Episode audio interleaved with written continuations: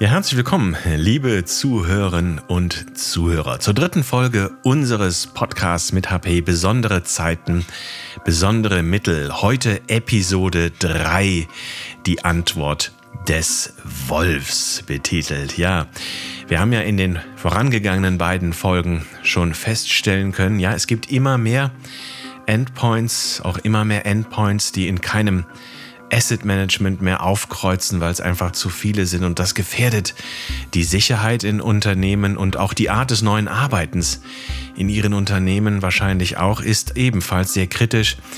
Denn wie sagte es äh, unser Gast so passend, die Endpoints sind raus aus den schützenden Mauern. Und da besteht natürlich ein Zwang auch, die Security automatisieren zu müssen, denn der Fachkräftemangel ist auch derart ausgeprägt, händisch ist das gar nicht mehr möglich, mussten wir feststellen.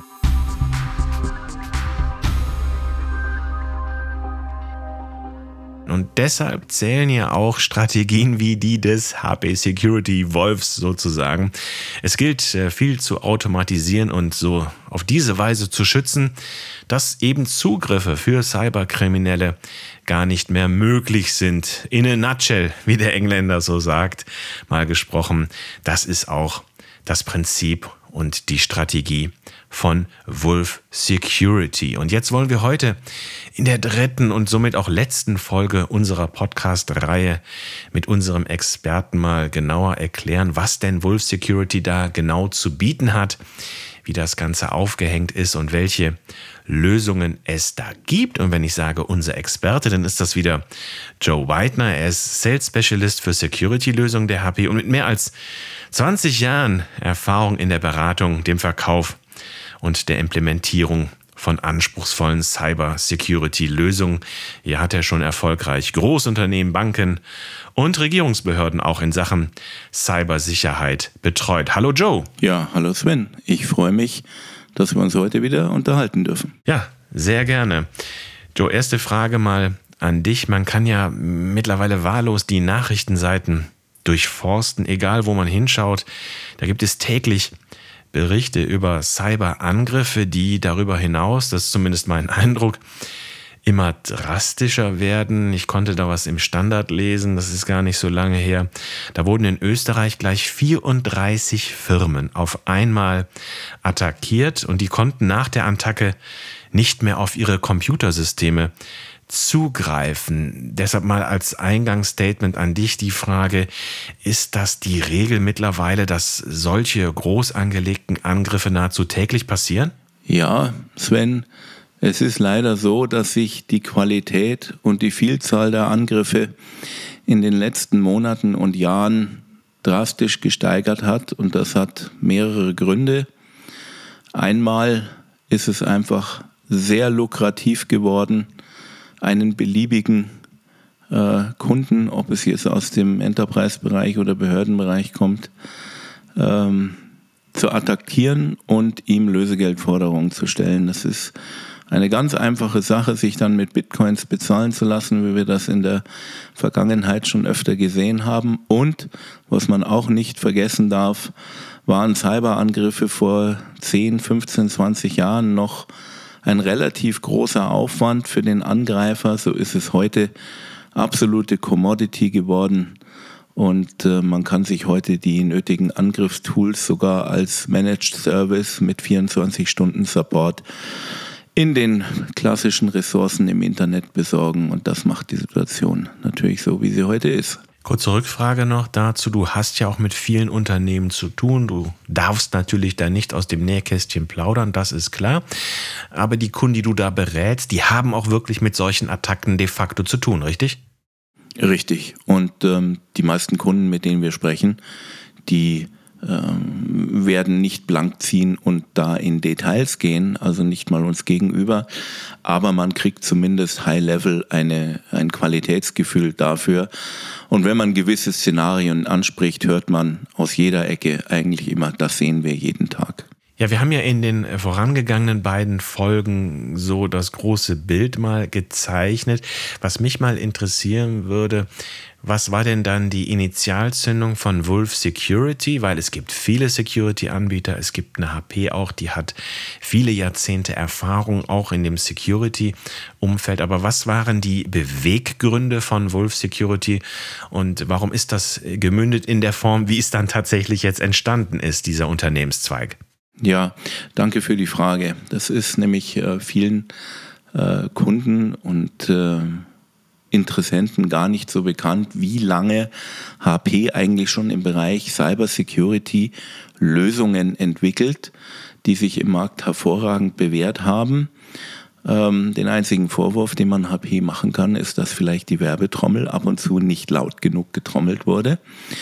Und ähm, man hat damit angefangen, erstmal festzustellen, dass sich die Cybersecurity-Situation weltweit einfach nicht verbessert. Und man hat sich dabei überlegt, wie können wir als Hersteller von Peripheriegeräten, von PCs und auch Software dazu beitragen, dem Kunden etwas von dieser Last wegzunehmen, indem wir die nötigen Maßnahmen implementieren. Und das wurde ähm, in verschiedenen Bereichen auch gemacht. Aber der große Zusammenschluss, dass man sagt, wir nehmen jetzt einen sogenannten Schirm mit dem Namen Wolf Security und kombinieren die Lösungen, die wir haben, darunter. Das ist erst in den letzten Monaten passiert, weil man jetzt ein Portfolio bereitstellen kann, das wirklich alle Bereiche abdeckt. Wenn du sagst alle Bereiche, da hat es ja, wenn ich das richtig verstanden habe, eine Änderung der Angriffsvektoren, wie man so sagt, die hat stattgefunden. Das heißt, die Hardware, die Endpoints, die zu schützen, das muss jetzt im Fokus stehen, oder? Genau, das ist genau richtig. Ähm, und zwar möchte ich es hier auch hinweisen, dass wir unter Endpoints also nicht nur die klassischen PCs oder Notebooks verstehen, sondern zum Beispiel auch Drucker. Ein Drucker ist genauso ein Endpoint, der genauso kompromittiert werden kann. Und es hat schon die fantastischsten Nation-State-Attacken gegeben, die ihren Ursprung genommen haben aus verseuchten Printer Operating Systems. Mhm, das ist was, was viele vergessen, dass eben auch Endgerät kann auch gerade jetzt im Hinblick auch auf zukünftige Entwicklung noch was ganz anderes sein als PC und Laptop oder was auch immer. Und noch eine Frage, Joe. Ich musste auch lernen die vergangenen Wochen, es ist völlig belanglos für die Cyberkriminellen, was sich dahinter verbirgt, ob Großkonzern, ob Mittelstand oder ob Kleinstunternehmen. Da ist keiner mehr vorgefeit, oder? Da ist keiner mehr vorgefeit und ich möchte das auch mit einem kleinen Beispiel belegen. Jeder weiß, dass Großkonzerne, die ein gehöriges Maß an Intellectual Property in ihren äh, vier Wänden unterbringen, ein sehr lohnenswertes Ziel sein können. Diese Unternehmen haben aber auch schon traditionell dementsprechend hohe Security-Mauern gezogen. Und die Cyberkriminellen haben eben festgestellt, dass es viel einfacher und viel schneller gehen kann, einen Zulieferer, der wesentlich kleiner ist als das Großunternehmen, zu infiltrieren und damit das Angriffsziel anzuvisieren. Somit ist jeder ein lohnenswertes Ziel und äh, bitte verzeiht mir, wenn ich diesen Begriff verwende, es ist wie ein Flächenbombardement. Man versenkt dabei ein paar seiner Angriffswaffen äh, in einem nicht lohnenden Ziel, aber die, die treffen, machen dann diesen Aufwand wieder wett. Das passt ja sehr gut, ähm, weil das Beispiel, was ich zitiert habe, wenn man 36 Unternehmen erwischt, dann hat man, um in deiner Metapher zu bleiben, in diesem Flächenbombardement wahrscheinlich wesentlich mehr Unternehmen auch in Gänze attackiert. Das bringt mich auch zur nächsten Frage. dass ähm, der Angriff oder das Bombardement ist die eine Seite, das vernünftig abwehren zu können. Das ist ja für viele unserer Zuhörerinnen und Zuhörer ja dann das Essentielle daran, warum sie auch wahrscheinlich heute zuhören. Das heißt, ihr habt, ähm, wenn ich das auch richtig verstanden habt, basierend auf vielen Jahren Innovation, Forschung und halt Erfahrung, ist ja ein großes Unternehmen, die HP, ihr habt die, diese Anforderungen in eine Plattform quasi münden lassen, weil Sicherheitskonzepte bringt ja nahezu täglich äh, jedes Unternehmen raus, neue Produkte, neue Lösungen. Deshalb lass uns mal kurz bitte in die Details gehen. Was heißt maßgeschneiderte Security-Lösungen und ähm, auf einer Plattform? Was heißt das konkret? Das heißt, dass alle Produkte, die wir auf dem Markt anbieten und die für den Enterprise-Markt äh, gemacht wurden, bereits mit den nötigen Security-Lösungen an Bord ausgeliefert werden. Man muss dies bloß bei der Bestellung beachten, dass diese Sachen implementiert sind. Und man bekommt von HP im Prinzip drei verschiedene Bereiche geliefert, in denen ähm, ein ganz mächtiger Security-Kern steckt. Das ist einmal die Druckinfrastruktur, das zweite ist die PC-Infrastruktur und als drittes die Enterprise-Infrastruktur, das heißt, das sind die Security-Lösungen, die wir anbieten, die Hersteller unabhängig laufen, das muss also keine HP-Hardware darunter liegen und somit eine Großzahl von Kunden schützen können mit der gleichen Wirksamkeit, die beispielsweise keine HP-Drucker oder keine HP-PC-Hardware verwenden. Das geht also in verschiedene Bereiche rein. Lass uns mal an der Stelle etwas technisch werden, weil ich habe ja auch gelernt in den vorangegangenen Sendungen, ihr richtet euch auch an Unternehmen, die eben nicht so viele Ressourcen haben. Da sichert ihr automatisiert Prinzip oder Stichwort Prinzip SureClick und Prinzip Zero Trust. Kannst du das mal erläutern? Ja, sehr gerne. Ähm, wir haben festgestellt, dass Security-Lösungen damit sie für den Betreiber keinen zusätzlichen erheblichen Aufwand verursachen, automatisiert ähm, vorgehen müssen und einfach zu bedienen sind mit geringem Personalaufwand. Wir haben dazu das Wort äh, verwendet Security by Design. Das heißt, unsere SureClick-Lösung ist eine Lösung, die nicht erst nachdenken muss, ob sie handeln muss. Genauso benötigt sie keinen Administrator oder keinen Mitarbeiter oder vielleicht sogar den Endbenutzer, der nachdenken muss, ob er die Lösung einsetzen soll oder nicht, sondern diese Lösung läuft automatisiert, gehärtet, Zero Trust mäßig im Hintergrund und macht immer das, was sie soll Egal, ob das Gerät in der Firma steht oder zu Hause steht, egal, ob das Gerät am Internet angeschlossen ist oder nicht, der Schutz ist immer gegeben. Ein weiterer Punkt, selbstreparierende Software.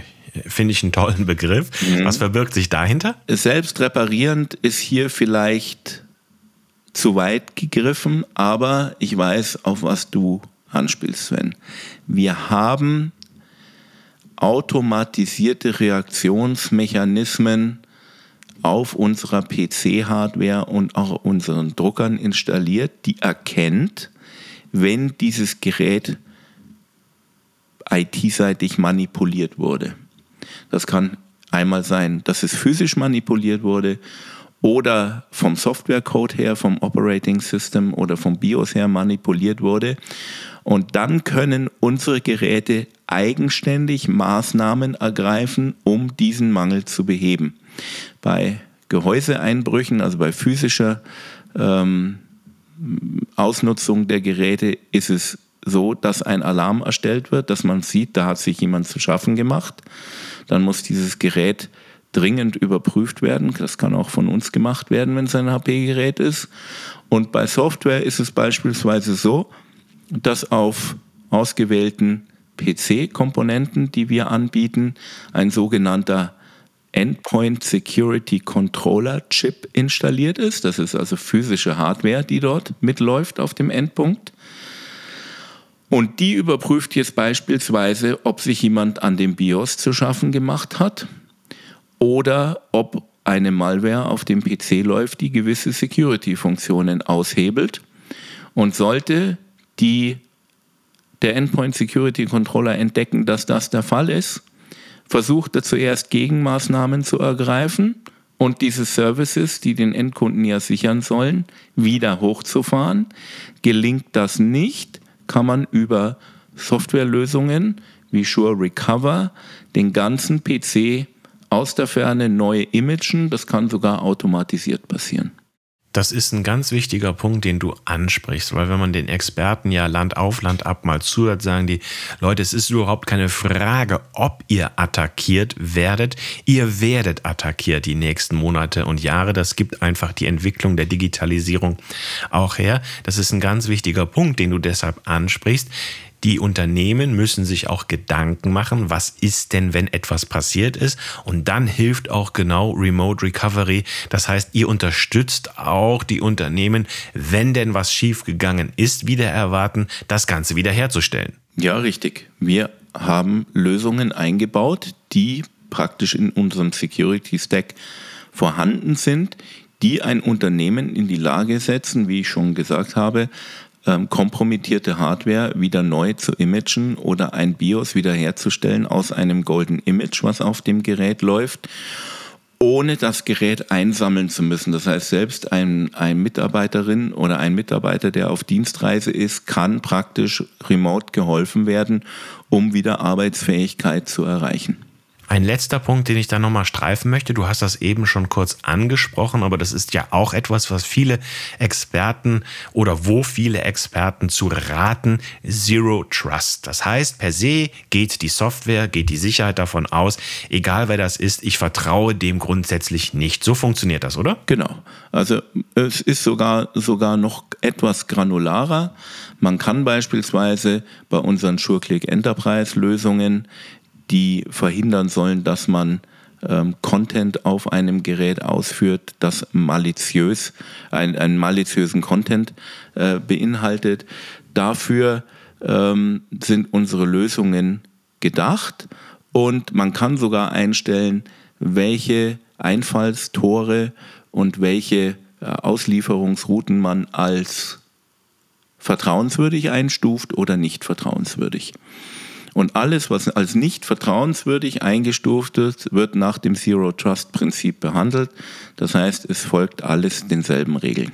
Mhm. Eine Frage, die ja auch immer wieder aufkommt, 24-7. Ich möchte das Gefühl haben als Kunde, dass die mir immer helfen können, weil Cyberkriminelle richten sich nicht nach Bürozeiten.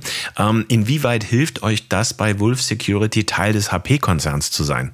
Das hilft uns natürlich ganz gewaltig, weil wir A, die Entwicklungsressourcen bereitstellen können und wir durch unsere Service Center global 24 mal 7 die gleichen Supportleistungen anbieten können.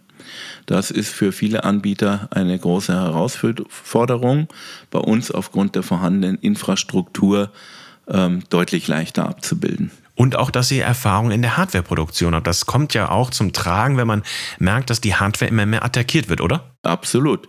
Wenn man sich zum Beispiel äh, Angriffe vor Augen führt, die auf das BIOS von Geräten oder das Operating System von Druckern abzielen, dann ist es sehr wohl ein Riesenvorteil zu verstehen, äh, mit welchen Chipsätzen und welchen Techniken in der Hardware gearbeitet wird, um hier Kompromittierungspfade auszuschließen. Vorletzte Frage an dich, Joe. Ich konnte lesen, es war im Forbes Magazine ganz vor kurzem, da ist ein Experte zitiert worden, der sagt, ja, diese neue Form des hybriden Arbeiten, und da machen wir uns nichts vor, durch Corona wird das ja nie mehr ganz so sein wie 2019, auch wenn sich Unternehmen da teilweise, wie man hört, noch sträuben. Aber das Homeoffice und die Art des hybriden Arbeitens, das wird anhalten. Und dieser Kollege da bei Forbes, der sagt ganz klar und deutlich, Leute, macht euch nichts vor. Die Endpoints, das wird in den nächsten Monaten und Jahren von der Bedrohungslage noch weiter deutlich mehr zunehmen. Siehst du das genauso? Ja, ich sehe das genauso und zwar aus zwei Gründen. Erstens wird die Hardware in vielen Fällen aufgrund der neuen hybriden Work äh, Arbeitsumgebung aus den schützenden Unternehmensmauern herausgeholt. Und zweitens versuchen Angreifer immer mehr die menschliche Komponente auszunutzen. Und die menschliche Komponente sitzt nun mal vor dem Endpoint und bedient diesen. Und wenn ich einen Mitarbeiter oder eine Mitarbeiterin dazu verführen kann, einen falschen Mausklick zu machen, habe ich mein Ziel erreicht. Und das geht eben auf dem Endpunkt und noch viel einfacher, wenn der Endpunkt außerhalb der Firmenmauern sich befindet, viel, viel leichter für den Angreifer. Joe, wir sind schon fast am Ende dieses Podcasts, aber auch schon am Ende unserer Podcast, ich nenne sie mal Trilogie. Wir werden in der Tat drei Folgen gehabt. Ich nehme mit, ähm, niemandem zu trauen ist zumindest im Feld Cyber Security keine schlechte Idee. Joe, unser beliebter 20-Sekunden-Pitch jetzt am Ende noch an dich. Deine Essenz aus unseren drei Folgen unseres Podcasts, bitte. Was würdest du mitnehmen und was ist deine Essenz für unsere Zuhörerinnen und Zuhörer? Ich möchte unsere Zuhörer dazu einladen, sich bei Neuanschaffung von Hardware und Sicherheitssoftware das HP-Portfolio auf jeden Fall vor Augen zu führen, weil wir hier bereits onboard viele Problemlösungen mitliefern können, die man sonst mühselig nachträglich anflanschen kann. Und wir können jedem Kunden das benötigte Maß an Sicherheit genau passend zu seiner Unternehmensgröße und seiner Ausrichtung zukommen lassen. Genau, denn besondere Zeiten machen eben besondere Mittel erforderlich. Und da brauchen wir uns nichts vormachen, ist auch keine Angstmacherei, keine Panikschieberei. Ähm, das wird mit den Cyber-Security-Fällen, wird das die nächsten Monate bereits drastisch wachsen. Das hört man ja von allen Ecken und Enden, unabhängigen Experten, Beratern und Universitäten. Ja, und damit schließen wir hier diese Podcast-Reihe mit dieser dritten Episode. Joe, dir herzlichen Dank dafür, für dein Mittun und deine tollen Erfahrungen, die du mit uns teil, geteilt hast. Und ja, Ihnen, liebe Zuhörerinnen und Zuhörer, herzlichen Dank für Ihr Interesse an unseren Podcasts. Bleiben Sie uns gewogen. Vielen Dank.